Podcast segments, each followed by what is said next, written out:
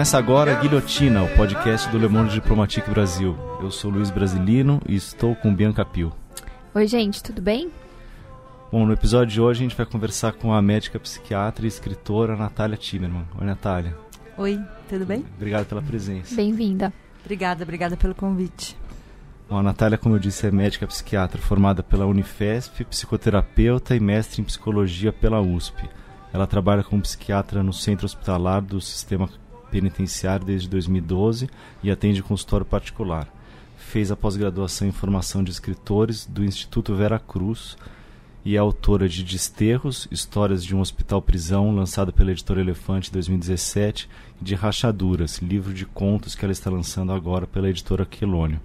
É, Natália, eu queria te perguntar um pouco sobre essa, essa tua apresentação mesmo, que é médica psiquiatra e escritora, né? Que não é uma coisa assim tão comum de se ver.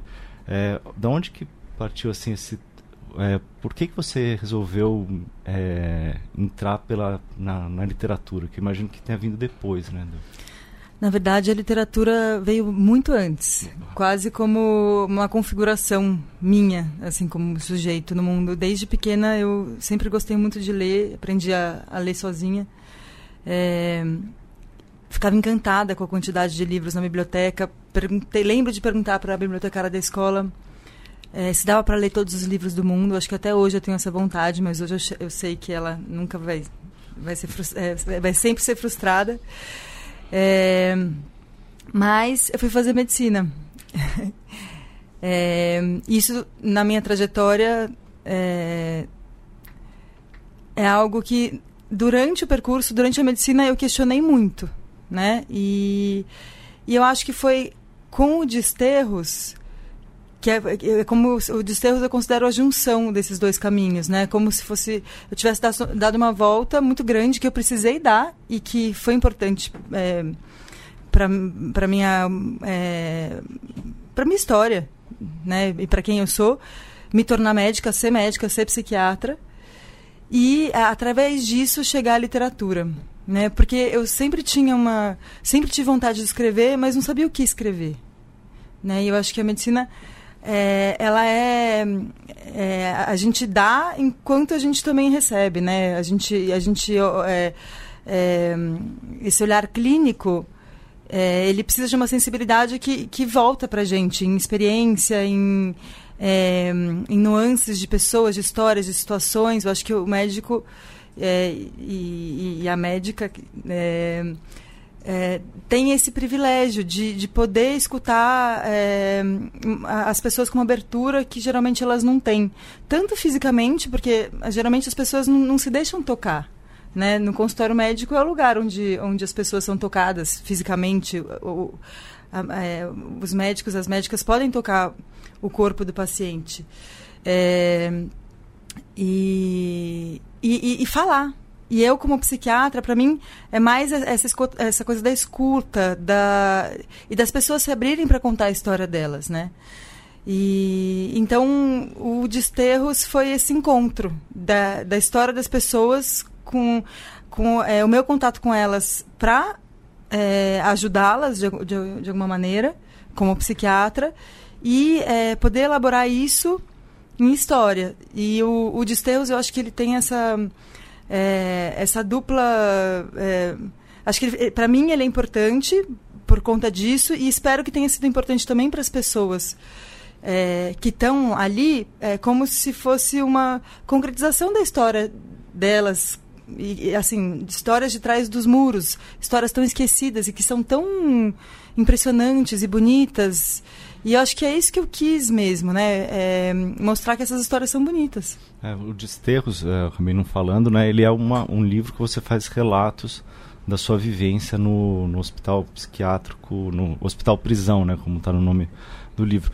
E realmente dá para na leitura dá para ver que a, a, importância do, da escrita literária é, no livro, né? Para acho que para não ficar um, senão ficaria uma leitura meio talvez jornalística bom, bom falando uhum. falar mal né da nossa é, e a literatura me parece fundamental né é, acho que a literatura é um meio de acesso né a, a algumas algumas coisas, a, a, complexidade da realidade. Eu acho que ela consegue manter essa complexidade. A escrita literária ela, ela é capaz, é uma, uma das únicas maneiras existentes de se manter, de, de, que a complexidade seja abrangida e que ela não seja destruída num, numa opinião, é, numa certeza. Eu acho que ela consegue manter é, nuances, ela consegue manter é, instabilidades é, da história de personagens.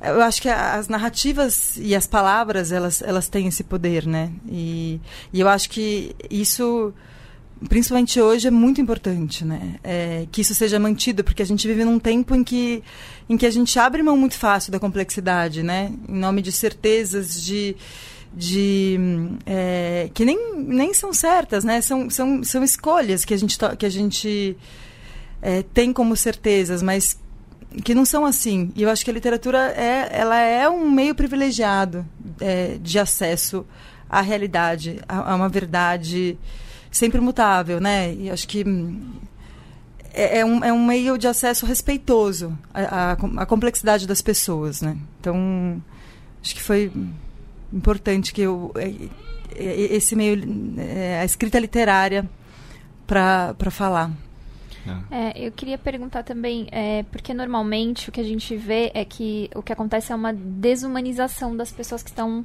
vivendo atrás dos muros, né? Das presas, dos presos, do hospital psiquiátrico, enfim. É, e você faz justamente essa escolha de narrar essas histórias que de alguma maneira aproximam as pessoas, enfim, humanizam. Eu queria que você comentasse um pouco, porque acho que tem até um dos contos que um dos seus pacientes fala, ah, obrigado por é, nos tratar como gente, né? Alguma coisa assim, né? Então é, acho no, que. No desterros, né? No desterros, no, um é, dos... é. Não, é. é. porque você falou conto, só pra gente não. Ah, eu falei conto? Falou. Ô, oh, gente, desculpa. Não, eu, eu, quis dizer que você escolheu essa forma de narrativa no sentido de trazer a história das pessoas, não ficção. É... Mas é um elogio até, que seja tido não, como um conto. É, não, um conto não, no sentido não, de algo contado é, também, não, né? Sim, parece sim. mesmo. Uhum. Acho que você, é, só importante não. que pro ouvinte. É, pra vocês não confundirem. Eu tô ah, falando tá, de desterros uhum. ainda. Então, isso, da importância de contar essas histórias para humanizar essas pessoas, porque o que a gente vê sempre é o retrato delas de, dessa forma mais desuman... totalmente desumanizada, na verdade, né? É, eu acho que essa desumanização ela é característica da, característica da prisão. Né? Só é um hospital geral, não é um hospital psiquiátrico. Eu trabalho lá como psiquiatra, mas é um hospital é, onde vão presos e presas com vários problemas clínicos, é, cirúrgicos, oncológicos, infecciosos e psiquiátricos.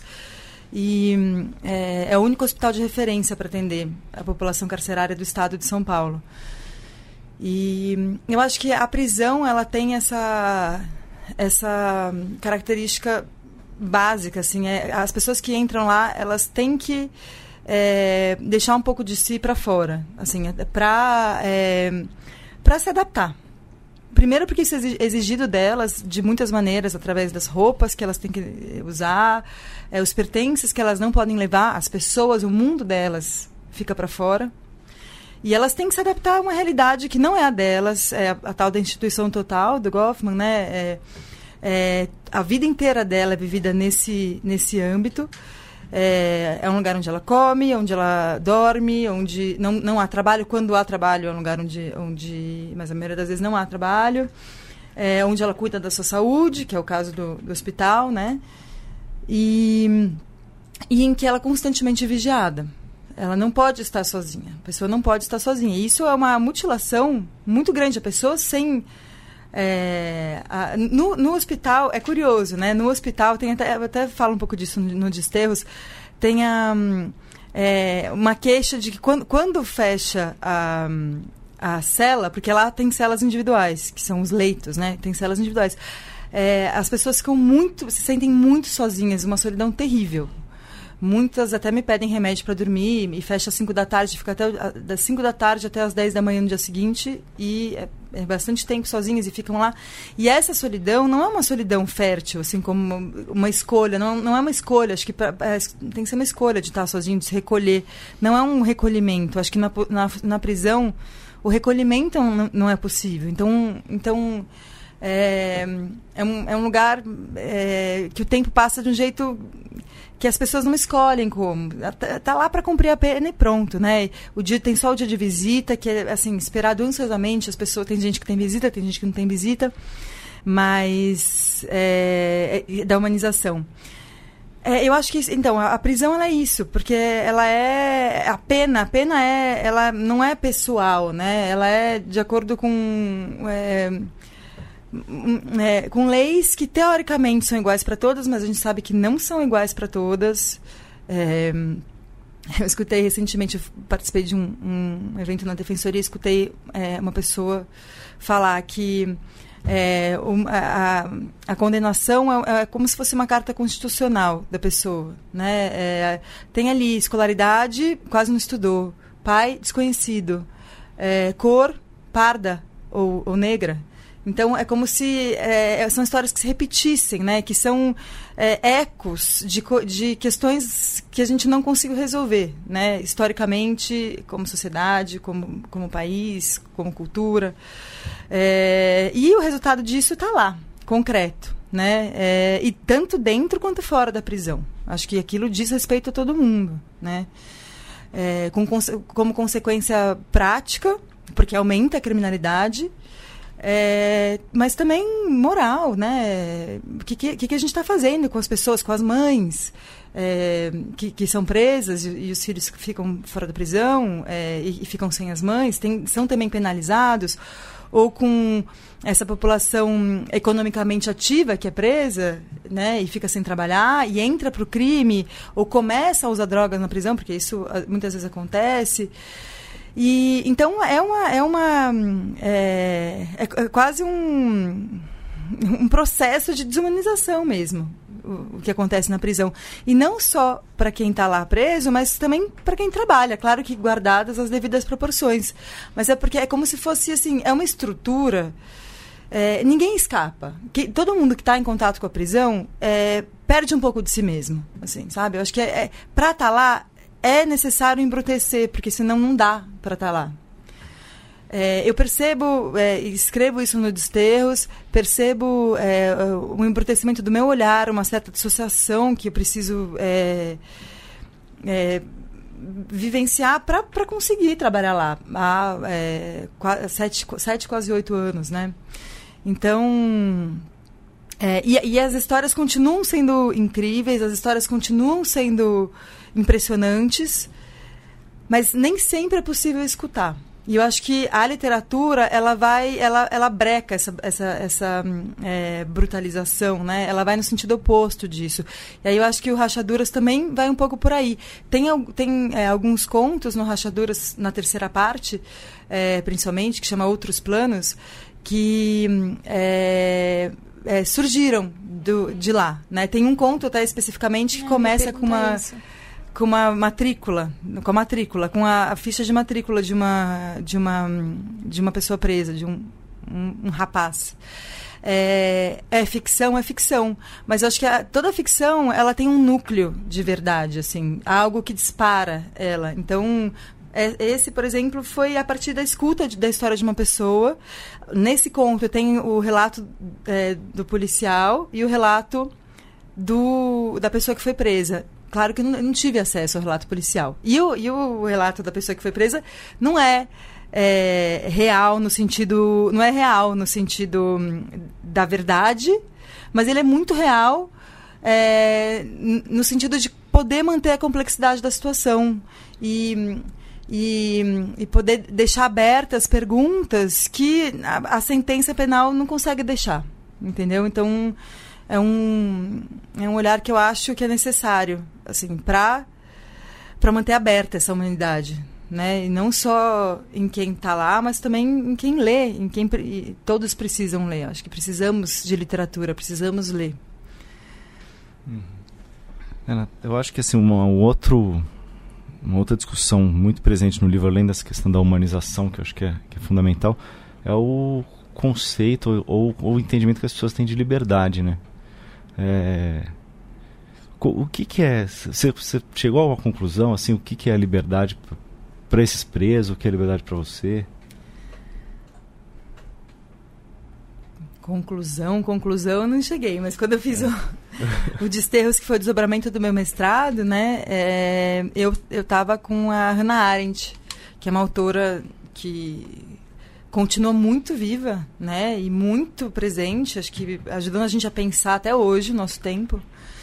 E, e foi uma coincidência, na verdade, que eu, eu entrei no sistema penitenciário e estava lendo a condição humana sem querer. E aí as coisas foram se encaixando, assim, e, e o, o, que ela entende por liberdade. E a Hannah Arendt, ela escreve muito é, belamente sobre isso. Acho que é uma escrita não, se não é literária, é uma escrita que aconchega, assim, que, que consegue falar de coisas muito duras e muito difíceis de um jeito muito bonito. É, e talvez essa beleza seja um amparo para a dureza teórica do que ela está falando. Assim. Eu acho é, A Condição Humana um livro belíssimo. E quando ela fala que a liberdade é a capacidade, capacidade humana de começar, é, isso para mim fez todo sentido. E aí eu queria ver se, se para as pessoas que estavam presas também fazia sentido. Mas aí o que, o que me chamou a atenção na minha pesquisa era que quando eu perguntava é, para os presos e para as presas que, que é liberdade, eles me falavam as perguntas, assim, as respostas do senso comum e eu ficava frustrada com isso. Aí depois que eu fui entender que que é, que eles estão presos, né? E que, e que essa prisão, na verdade, é consequência de, de muitas outras coisas, de uma trajetória muito marcada por, por privações, por é, a, a, privação de liberdade é como se fosse a convergência de, de muitas outras, outras privações, de estudo, de condições econômicas adequadas, de, de proteína, de condições de saúde, de é, a, acesso a muita falta de oportunidade, né? E é, assim, não estou dizendo que é, houve respostas surpreendentes, mas é, aí que a liberdade se dava, né? Quando, apesar de tudo isso, é, a pessoa podia sair do senso comum e dar uma resposta. O que é liberdade? É, é, eu lembro de um, de um preso que já faleceu que falou: eu, ao mesmo tempo eu estou livre, ao mesmo tempo eu estou preso. Né? Essa, essa resposta que não é uma resposta que responde nada, eu acho que ela consegue dizer muito mais do que ah, liberdade é poder fazer qualquer coisa. Hum. Né? E assim, muitas vezes eu acho que liberdade é quando a gente é, escolhe fazer alguma coisa, que é o oposto de fazer qualquer coisa, né? E, e acho, enfim, é uma questão que não se esgota, né? E que bom que não se esgota. Acho que não podemos esgotar a possibilidade de pensar em liberdade, né? ainda mais nesses tempos em que temos visto é, liberdades de expressão, de, de é, de publicação, de, é, de existência sendo tolhidas, né? Isso acho que é algo muito preocupante. Né? E aí, de novo, eu acho a literatura precisa continuar sendo escrita e precisa continuar sendo lida.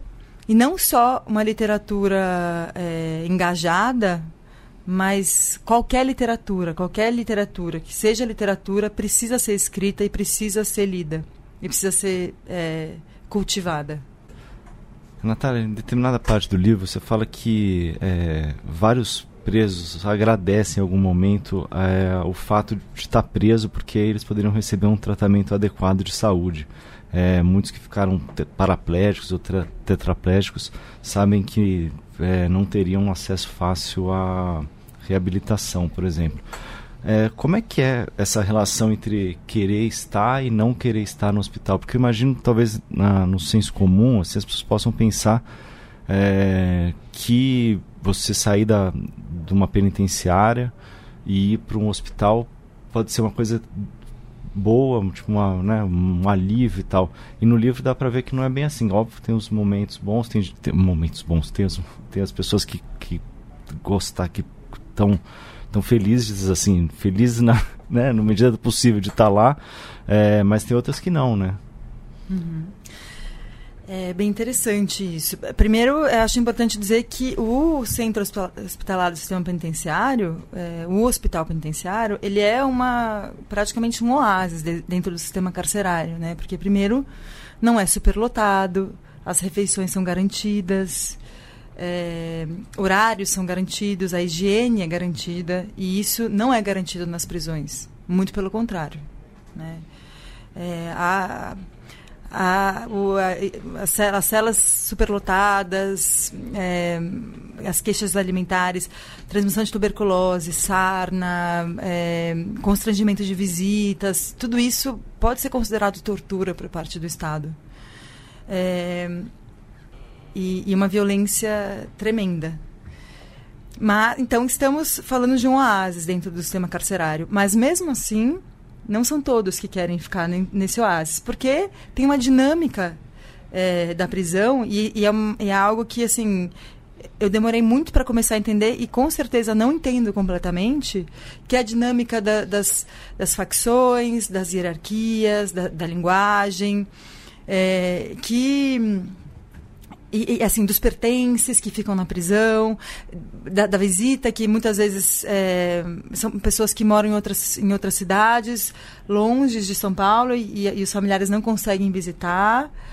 E ou que estavam lá na sua dinâmica ou, ou o companheiro ou companheira ficou lá na prisão querem voltar porque estão com saudade porque querem estar com com com a companheiro com o companheiro.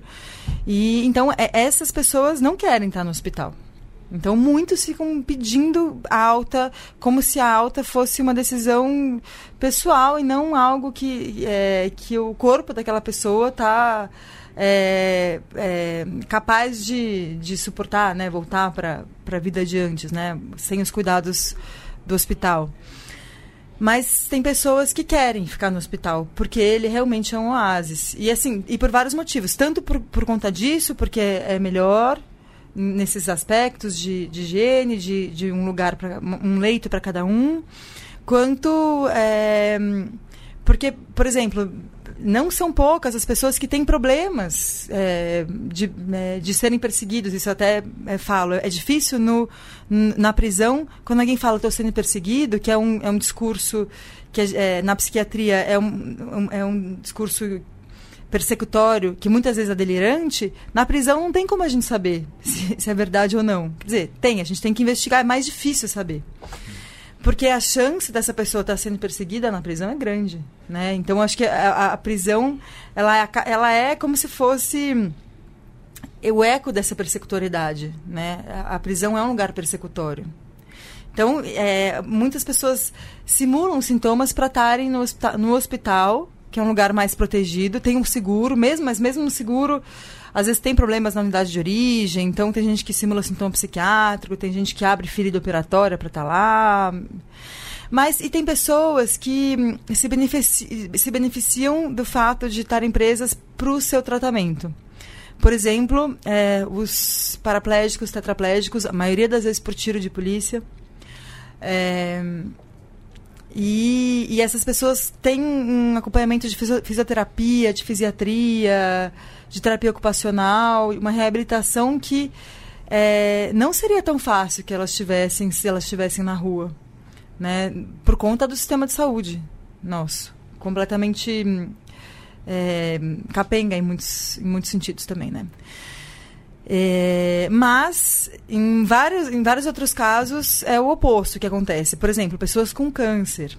Na prisão, é, eu não tenho esse dado, mas se alguém for estudar isso, eu acho muito provável que chegue à conclusão de que um câncer diagnosticado na prisão, é, essa pessoa vai ter muito menos tempo de vida do que na rua, do que fora da prisão. Porque esse diagnóstico é muito demorado, o tratamento é, é assim tem que, por exemplo, tem que fazer tomografia para estadiar o tumor. Primeiro que para a, a, a, pessoa é, chegar na consulta, às vezes já está muito grande o tumor. Aí, para marcar a tomografia, aí marca a tomografia depois daqui a dois, três meses. Aí no dia, ou daqui a um mês, ou sei lá, ressonância, não sei, algum, algum exame. Aí no dia não tem escolta.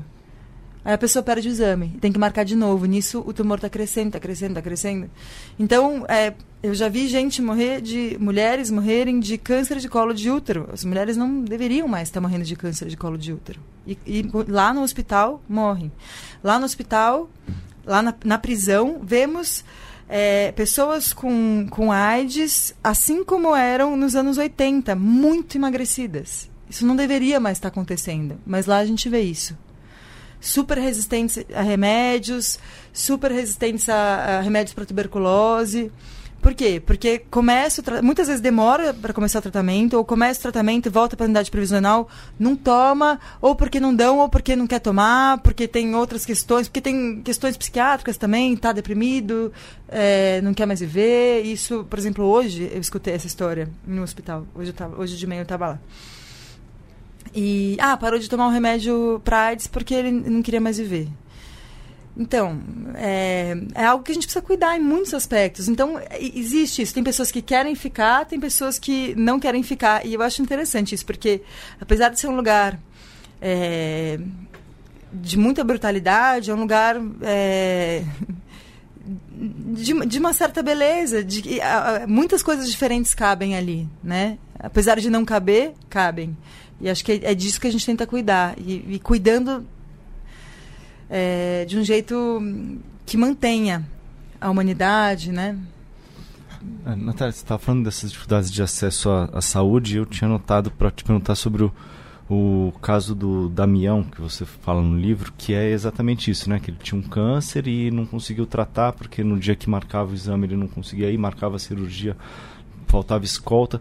E assim, a impressão que dava é, é de haver um, na verdade, um, um sistema construído que transparece uma má vontade, uma negligência mais ou menos forçada, na verdade, para que essas pessoas morram. Né?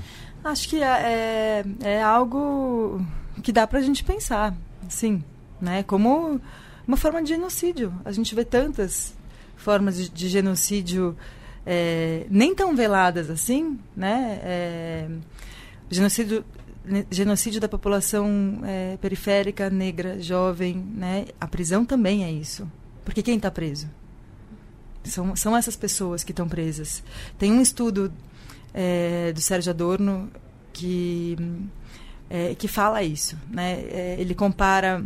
Eu não lembro exatamente de quando esse estudo, mas ele compara sentenças de pessoas brancas e pessoas negras para crimes exatamente iguais. E as, as sentenças das pessoas negras são mais duras. O que, que é isso? Né? É, eu acho que a gente ainda está é, vivendo a, a, a repercussão da, da, escravidão, né? A música do Chico Buarque, é, Caravana, Caravanas, né? As caravanas, que fala, compara a, a prisão com um navio negreiro. E é isso mesmo. E o bonde, você tinha falado do bonde, o bonde é, é um, é um micro navio negreiro porque é, as pessoas chegam enjoadas do, do bonde. O bonde é o meio de transporte dos presos. Eles, eles são amontoados lá dentro. É, um, é fechado, tem poucas pequenas aberturas. No hospital, muitas vezes está calor e fica estacionado no, no pátio, tomando sol Imagina, às vezes a distância é longa, eles é, sem luz, sem praticamente sem ar, não sei quantas pessoas. Uma vez eu vi abrirem é, a porta do bonde de trás e tinha muita gente lá dentro. Muito mais gente do que eu imaginei que tivesse. O que, que, é isso? É a mesma coisa, né? Se a gente, e qual a cor dessas pessoas? Então, é, e é interessante, né? Quando eles chegam no ambulatório, Agora não estou mais fazendo ambulatório, mas quando eu fazia, eles falavam isso. Ah, acho que você tinha que voltar daqui a dois meses. A pessoa fala, não, por favor, doutora, marca daqui a seis meses, um ano, porque eu não quero vir de bonde de novo. É muito ruim. É muito ruim vir no bonde. Então, é, acho que sim. É, estar preso, apesar desse, desse esforço de, de, de proporcionar saúde, são pessoas sob a tutela do Estado e que o hospital é esse esforço. Ele é a, a realização desse esforço. Mas é, é um está é, sob a tutela, a tutela do Estado. Um Estado que não proveu essas pessoas de, de condições é, que pudessem evitar a própria prisão. Né? É um Estado que cobra sem dar. Então, eu acho que sim, a gente pode entender a prisão e, e, a maneira como as coisas se dão lá como uma continuação dos genocídios que a gente vê em muitos outros é, âmbitos da nossa sociedade. Natália, parte, parte importante do livro é a situação das mulheres presas e é, presas e internadas no hospital. É, e que acho que dá, e dá para destacar assim, mais ou menos dois grupos, vai, na minha opinião, que são as que estão doentes, né? E também as, as que estão no puerpério, né? Uhum. O que, que, que, você pode falar sobre a situação dessas mulheres? Agora não há mais puérperas no hospital, há alguns anos. Não vou saber exatamente há quantos anos, o que é algo muito bom, porque não fazia sentido mulheres grávidas e é, mulheres puérperas com, com, seus bebês num hospital, que é um lugar onde as pessoas ficam sujeitas à infecção hospitalar. É, mas não tinha, elas estão albergadas agora num, numa, numa unidade penitenciária, mas elas nem deveriam estar, né? Porque tem um, houve um habeas corpus coletivo. É, se não me engano, ano passado ou há dois anos, mas que 85% desses, desses habeas corpus foram indeferidos. E a justificativa para esse indeferimento era que a necessidade era um habeas corpus concedido, só para contextualizar, para é, para mulheres que fossem mães de crianças até 12 anos ou com algum tipo de, é, de deficiência. É, e que é, e, e, bebês, né, que tivessem filhos que precisassem delas, que pudessem ter prisão domiciliar para cuidar dos filhos. Só que qual é, foi a justificativa para 85% desses habeas corpus não serem deferidos? É, era, é, disse, disse que é, a necessidade da mãe não ficou comprovada. Agora, né? Quem que define isso? a, a nossa justiça é muito seletiva. É muito absurdo isso. Quem vai dizer que um filho não precisa de uma mãe? E o que a gente está está fazendo isso com as nossas crianças. São as nossas crianças que estão ficando sem as mães. Sendo que essas mães muitas vezes eram chefes de família, eram sustento dessas crianças. Eram sustento, eram o amparo, eram o acolhimento, eram tudo para essas crianças. As crianças vão para abrigo, ou vão ficar, sei lá, com quem? Com, com outros parentes. Então, assim, e aí, como é que vão ficar essas crianças? Eu já atendi no hospital é, filhos de mães que tinham sido presas. Porque depois essas pessoas. É, ele foi preso. Teve que sair da escola, o irmão mais velho fica cuidando do irmão mais novo. É, é, é como se fosse. É, é, o script que vai sendo escrito de novo. Né? É, é um, essa. É essa. É essa roda que, que fica girando sempre para o mesmo lugar e da qual é quase impossível sair numa sociedade como a nossa e do jeito que as coisas vão e, e que as coisas estão indo, vai, vai ficar cada vez mais pior, né? Em, em muitos sentidos, tanto com relação à previdência, é, trabalho, educação, é, universidades que vão ser é, vão ter acesso cada vez mais difícil, enfim, é, a, a, gente viu o resultado muito concreto, né? Muito concreto o resultado. Mas, e tudo isso começando a falar de mulheres presas. E, e, e, são presas por quê? A maioria delas por tráfico. Por conta da, é, da lei de drogas, que estabelece critérios subjetivos para dizer quem é, quem é traficante, quem é usuário. E, é, e isso, isso muda o tamanho da pena, né? E, e que é parte dessa guerra às drogas que a gente sabe muito bem que é, na verdade, é guerra às, aos pobres. É guerra contra os pobres, contra os negros, não é contra as drogas. Uhum. Porque a gente sabe muito bem que pessoas ricas não vão presas, né? Donos de helicópteros é, não vão presos. Mesmo que o helicóptero esteja cheio de cocaína, quem vai preso é o laranja, é o menino. E aí, é, essa, essa, por exemplo, a discussão da redução da maioridade penal. Isso, assim, não tem nem o que dizer. Como assim? É, a prisão é massacrante. A, ninguém sai melhor da prisão.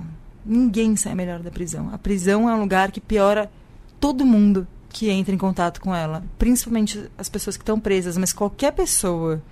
Não é um lugar enriquecedor, em nenhum sentido. É um lugar de, de diminuição de possibilidades, de é, estabelecimento de relação com crime, né? É, de, de perda de individualidade. Como é que uma pessoa vai ficar melhor numa situação dessas? Impossível.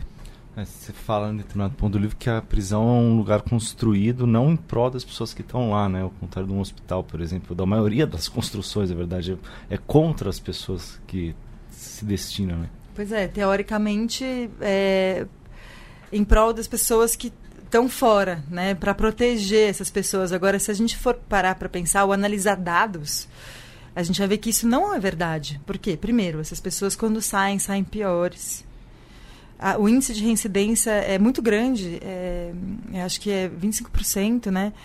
É, então, a, quem vai preso tem mais chance de ser preso de novo, de reincidir em crimes, do que quem nunca foi. Ou seja, a prisão gera mais prisão.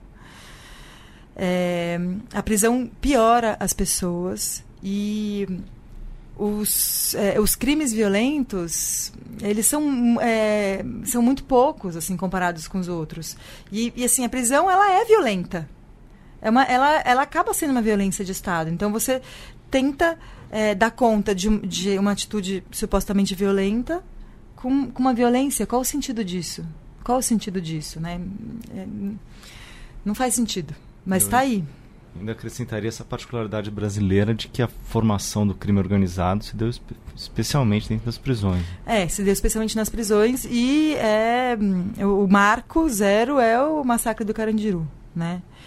que é, é, o que aconteceu com o julgamento do massacre do Carandiru é vergonhoso, né? Assim, eu não sou advogada, eu não tenho conhecimento jurídico, mas é, pelo que eu posso perceber, é, a justiça no Brasil é muito injusta em, em, em todos os âmbitos politicamente, é, prisões políticas. Na verdade, é, tem uma, uma, uma, frase, quase um slogan, que eu, eu acredito que é real: toda prisão é política, né? É, em, algum, em algum grau. Toda prisão é política. Tem algumas que são mais explicitamente políticas e outras menos explicitamente, mas não deixam de ser políticas também. Hum. Quem é que vai preso, né? Sim, interessante Esqueci. que há, há dois episódios a gente falou com a a Natália a Neres. Natália Neres, é. Que estudou o movimento negro na Constituinte, o movimento negro já falava que toda prisão é política. É, a assim, primeira. Desde os anos 70. É, a primeira reivindicação do movimento negro unificado foi incluir os presos é, como presos políticos, né? Porque na, na época da ditadura estava final da ditadura, né? Então, é, sempre foi assim, na verdade.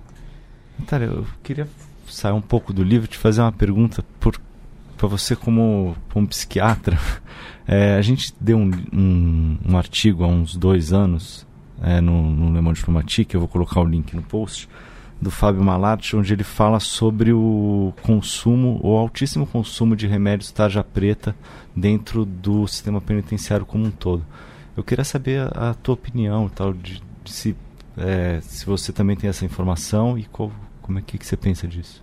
Eu não vou ter o dado, é, da porcentagem de uso, mas os remédios psiquiátricos são moedas de troca no, é, é, no mundo da prisão. Eles têm valor, cada remédio tem um valor. Inclusive, muitos pedem remédio até por, não para tomar, para guardar e depois trocar por cigarro, por outros pertences. É, e o cigarro acaba sendo meio que poder, meio a moeda, a moeda, é, a moeda né? Acaba sendo a moeda. E o, e o remédio também, uma submoeda, vamos dizer assim. Então, é, mas muitos tomam mesmo, não para trocar, não para dar para os outros companheiros de, de cela, mas para tomar. É, muitos já chegam lá no hospital tomando remédios psiquiátricos de azepam, clonazepam, é, que são os tarja preta. E, e é muito difícil tirar.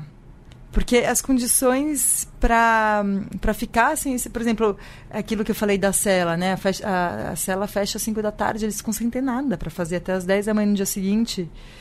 E, e eles pedem remédio para dormir. O que, que, que, que eu vou fazer? São né? as próprias condições também, para quem não está necessariamente no hospital, mas para quem está na cadeia, as condições do ambiente que te proporcionam também a desenvolver e, e pedir esse remédio para você ter amenizado algumas.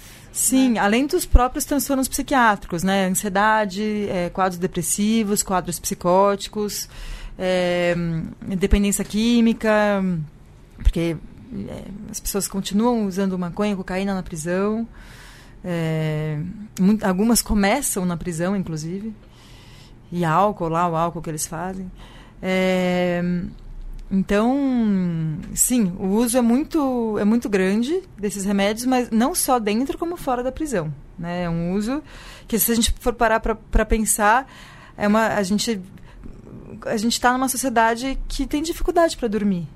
Né? Não conseguimos desligar, relaxar, descansar, desconectar.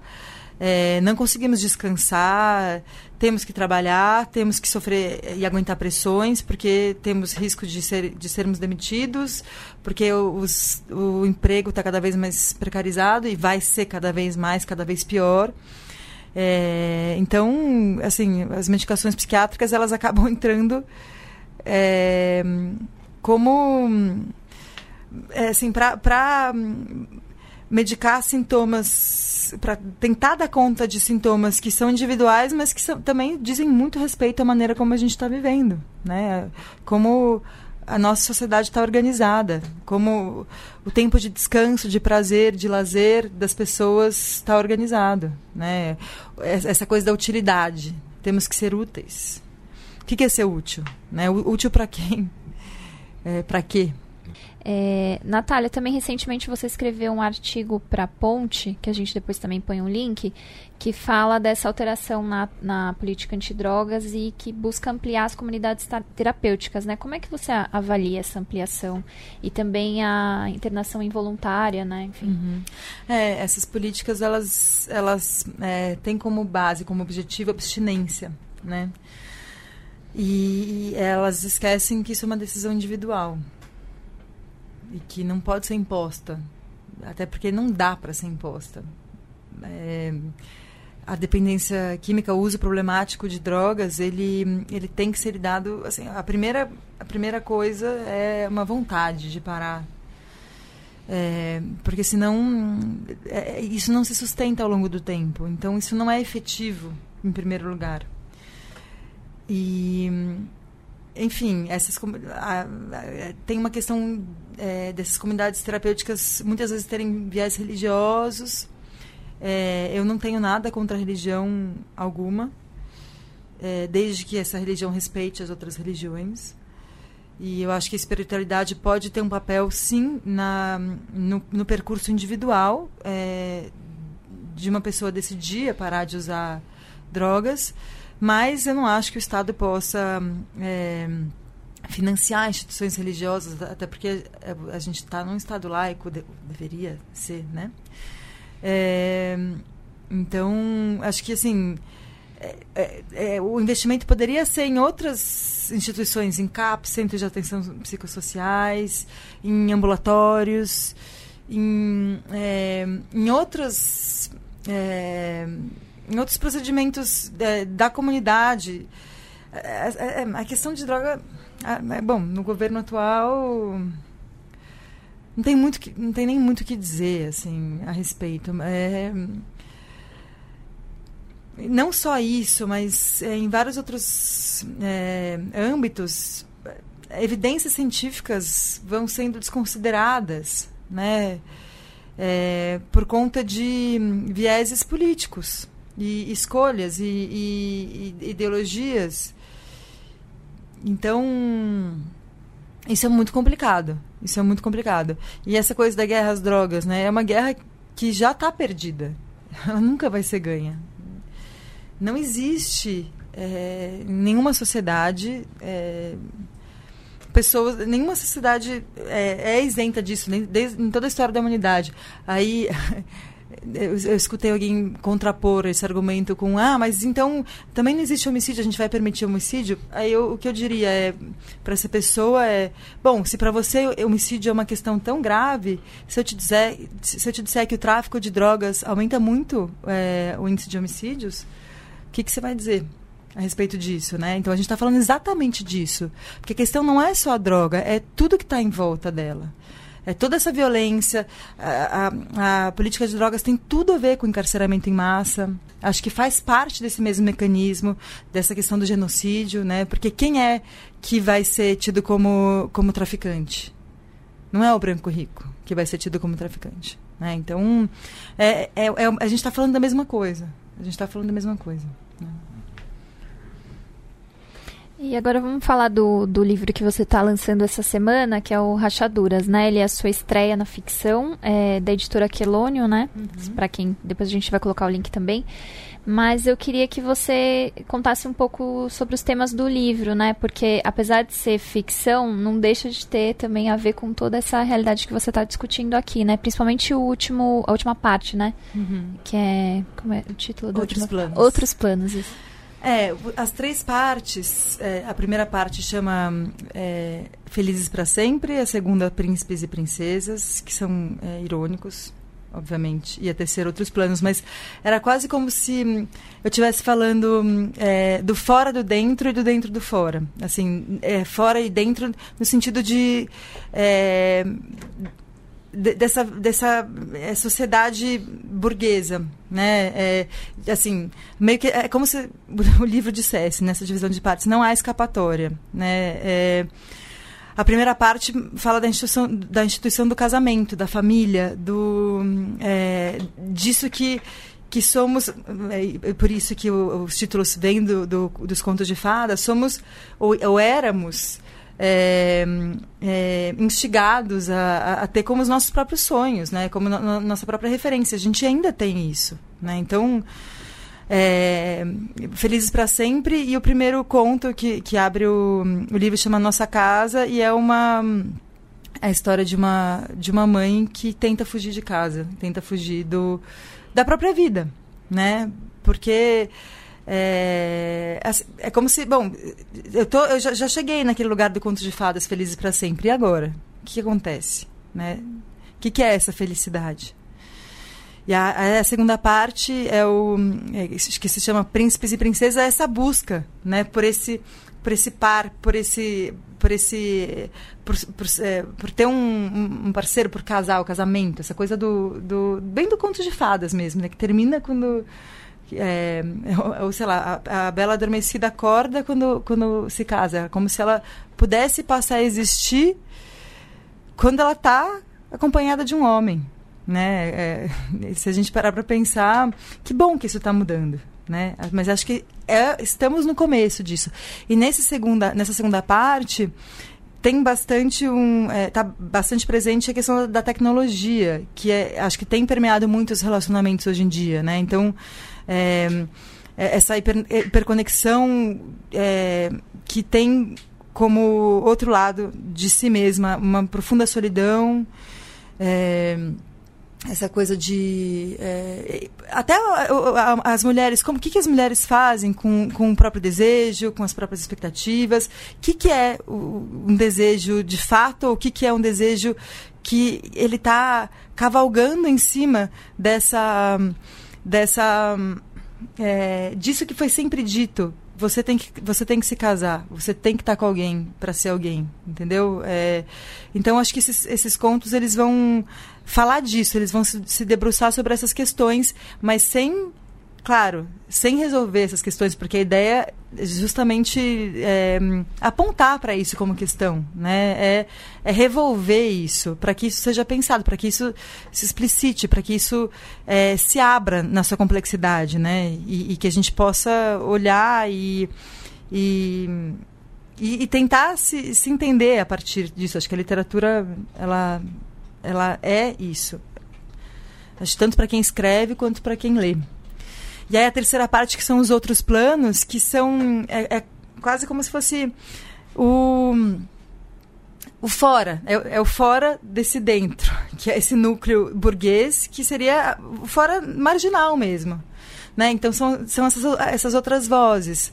Uh, a voz de uma pessoa que foi presa, a voz de, de, dos meninos do farol, que fazem um, um assalto, a voz de uma menina que tem é, piolho na escola, a voz de, de é, uma menina que foi abusada por um parente, né? E, então, é, assim, e, e, o dentro desse fora. A ideia era justamente me aproximar disso. E eu acho que, e, e aí o fato de eu trabalhar no hospital penitenciário e e poder escutar é, histórias que vêm de lugares marginais, acho que ele me, me dá esse acesso, né?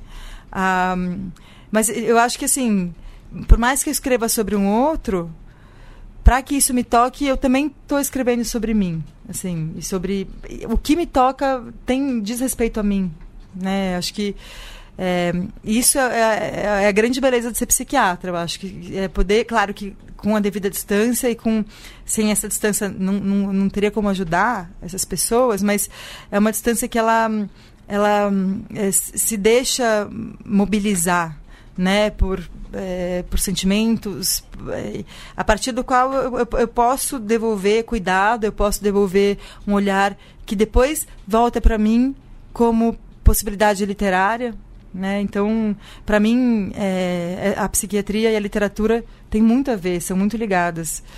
É, tanto nesse, é, nessa escuta que me permite ter acesso a histórias, mas que também são minhas, passam a ser minhas, né?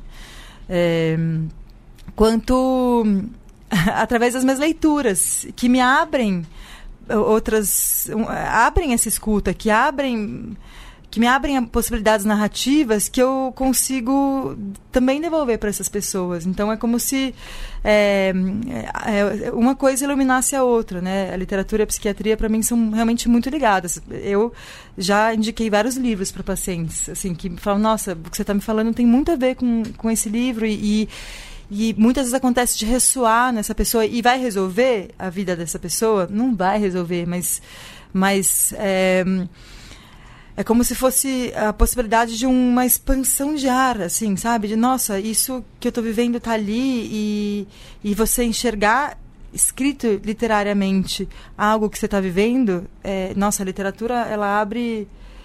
É, não dá para dizer cura, mas é, sentido, né? Abre sentido. Eu acho que... E quando a gente...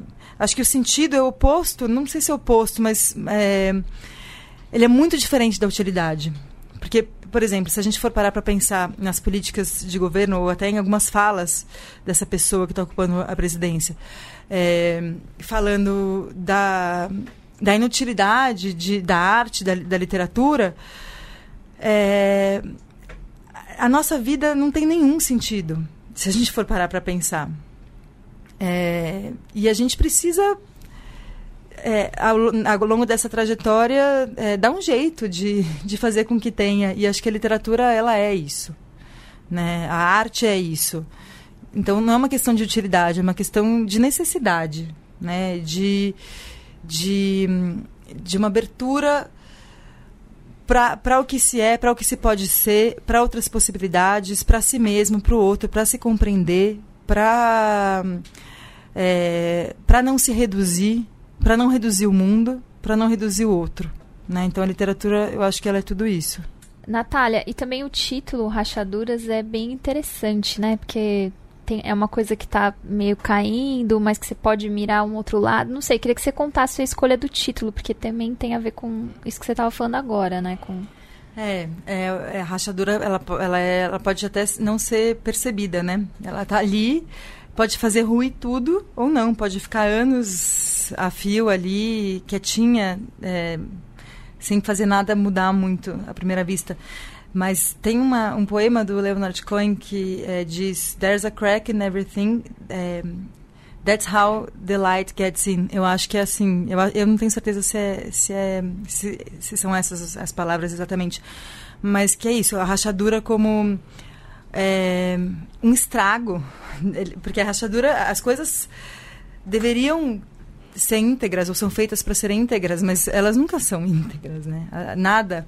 O destino de tudo é a destruição, é a desintegração, é, é o, o rachar-se, o, o, o, virar pó, né? Mas eu acho muito bonito essa, essa, esse poema, porque hum, ele, fa, ele coloca a rachadura como hum, é, a possibilidade é, é, é algo que está estragado, né? Que é uma ruptura de uma, de uma continuidade de algo que deveria estar ileso, né? Que deveria estar íntegro. Mas é, é, é onde a luz pode entrar, como se fosse é, é, é através da rachadura, da falha, do erro, do equívoco, que as experiências podem passar a ser verdadeiras. né? Podem passar a ser legítimas, podem passar a fazer parte da história de cada um, que não podem passar a não ser qualquer coisa, ou sei lá, produção em série, não sei. É como se fosse uma marca de individualidade, de autenticidade, de angústia, que é uma experiência é, primordial, né?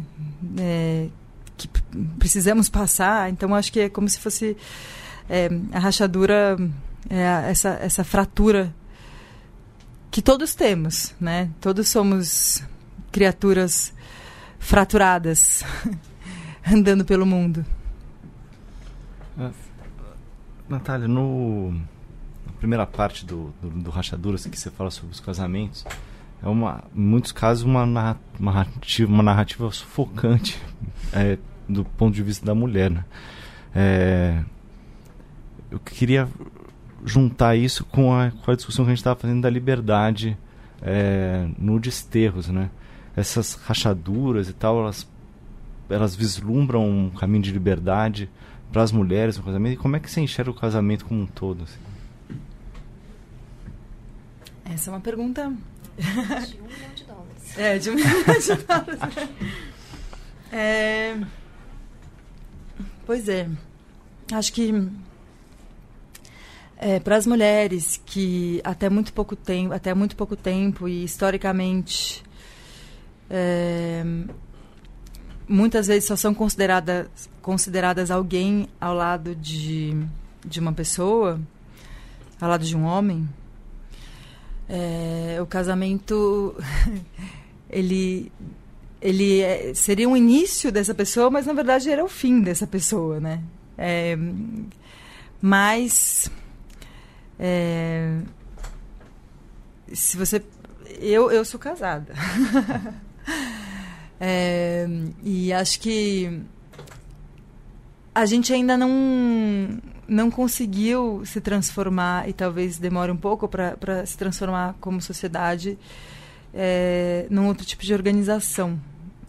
Assim matrimonial assim não, matrimônio patrimônio né? É, marido mulher. Marido mulher é um absurdo né? Porque marido é marido mulher passa a ser mulher a partir do casamento mas como assim que que ela era antes né então é, acho que essas questões são muito, muito complexas e caras e, e, e a gente está há muito pouco tempo olhando para isso.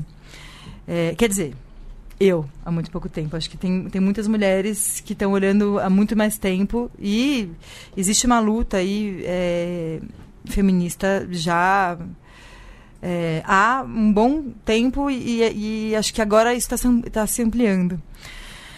Mas é, eu acho importante dizer desse sufocamento né, nos contos. Eu acho que eu acho importante isso estar tá escrito. Eu acho que é, embora eu não ache que a literatura tenha que hum, servir a alguma causa, eu não acho que eu acho que muitas vezes ela pode servir, mas eu não acho que ela tenha que servir.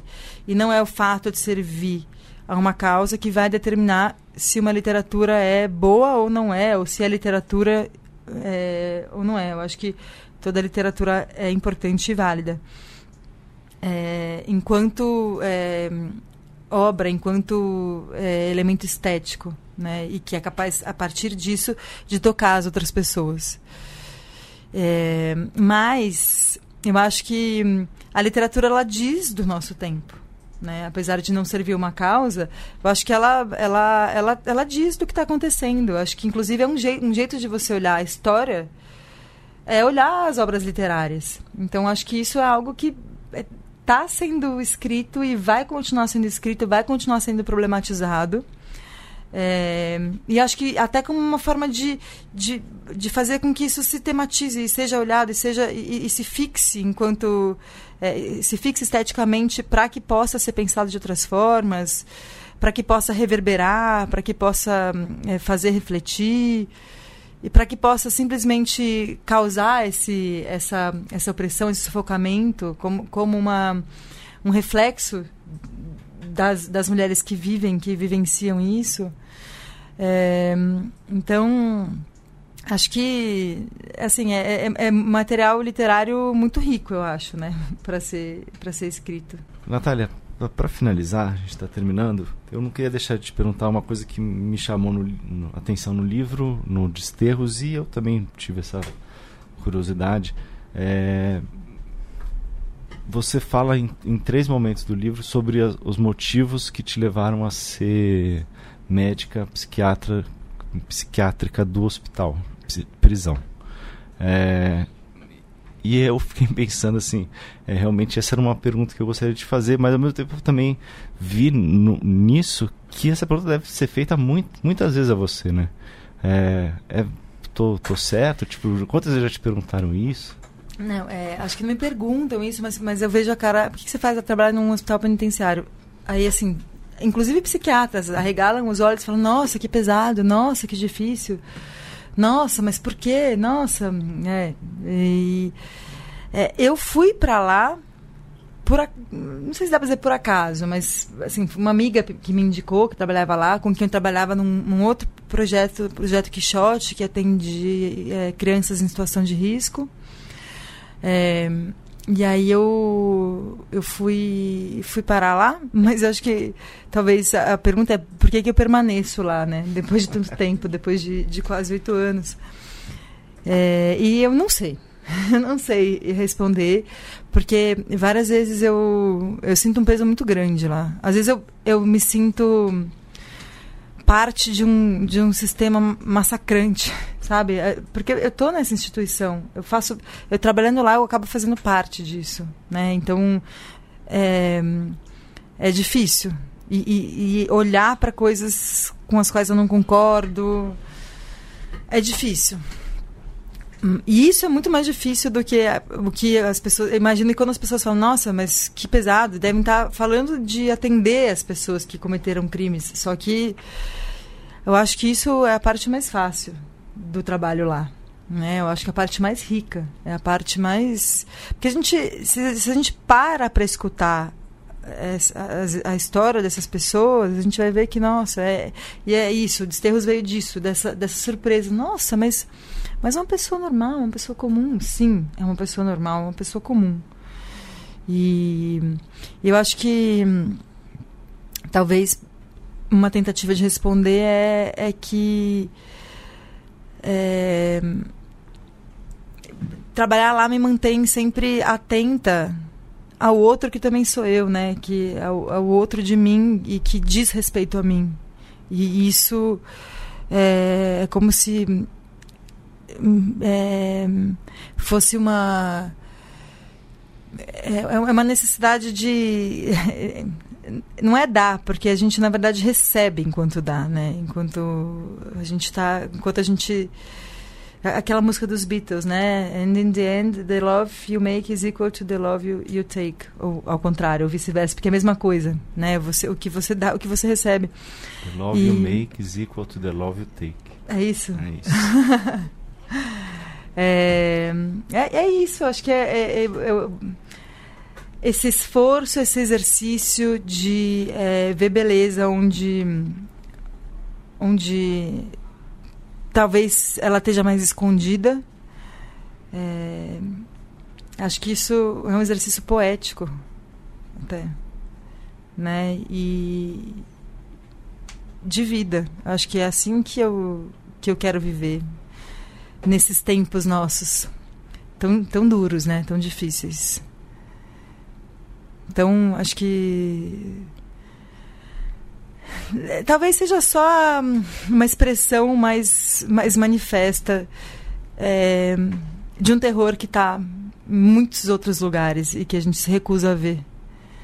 Né? Então, acho que a, a prisão e o terror não está nas pessoas que estão presas, está na instituição prisão. É disso que eu estou falando. É, talvez me permita ter isso sempre em mente, assim, sabe? O quanto o quanto há injustiça, o quanto o quanto há injustiça, o quanto há beleza, o quanto há possibilidade, o quanto o quanto há é... eu já falei o quanto há injustiça, né? Eu falei de novo, mas é, é isso. E o quanto a gente precisa olhar para isso e tem que olhar para isso. Então, sim, eu continuo indo lá todos os dias, todos os dias não, nos dias em que me cabe ir. Continuo, isso continua fazendo parte da minha rotina.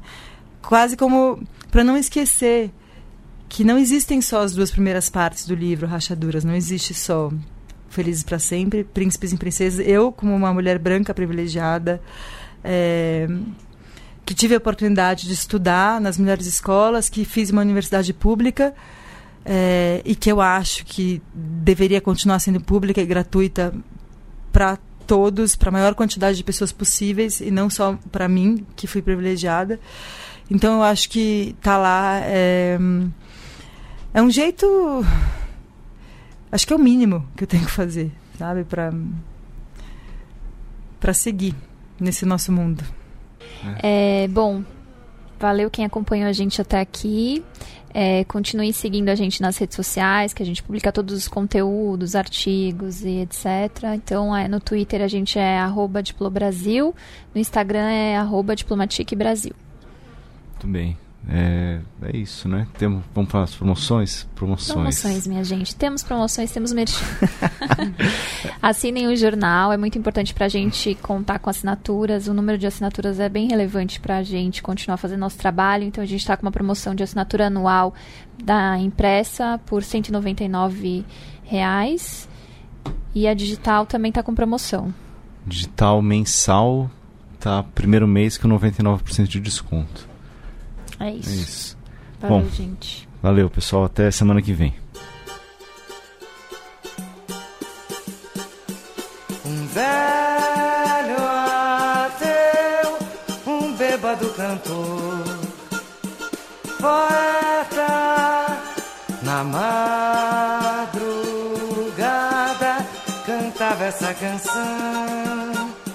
Seresta, se eu fosse a vida bem que melhorava. Se eu fosse Deus, daria aos que não tem nada. Um velho ateu, um bêbado cantor, poeta na madrugada cantava essa canção. Seresta, se eu fosse Deus, a vida bem que melhorava. Se eu fosse Deus, daria aos que não tem nada. E toda janela fechava pros versos que aquele poeta cantava. Talvez por medo das palavras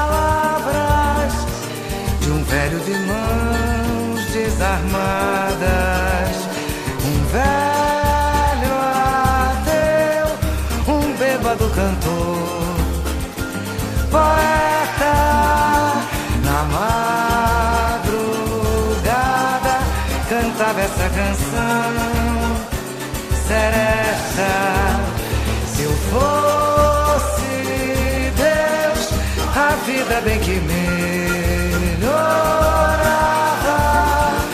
Se eu fosse Deus, daria aos que não tem nada. E toda janela fechava pros versos que aquele poeta cantava. Talvez por medo das palavras velho de mãos desarmadas. Um velho ateu, um bêbado cantor, poeta na madrugada cantava essa canção. Seresta, se eu fosse